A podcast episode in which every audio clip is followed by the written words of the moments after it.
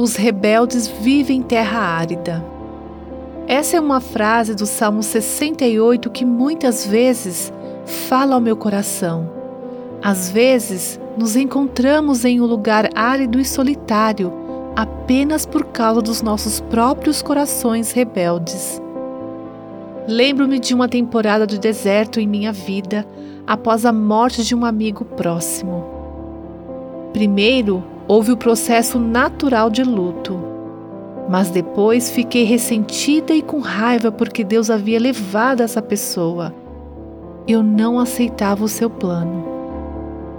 Por 18 meses vivi em um deserto criado por mim mesma.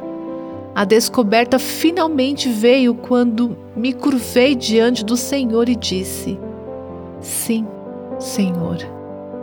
Aceito a Sua vontade nesse assunto e lhe agradeço.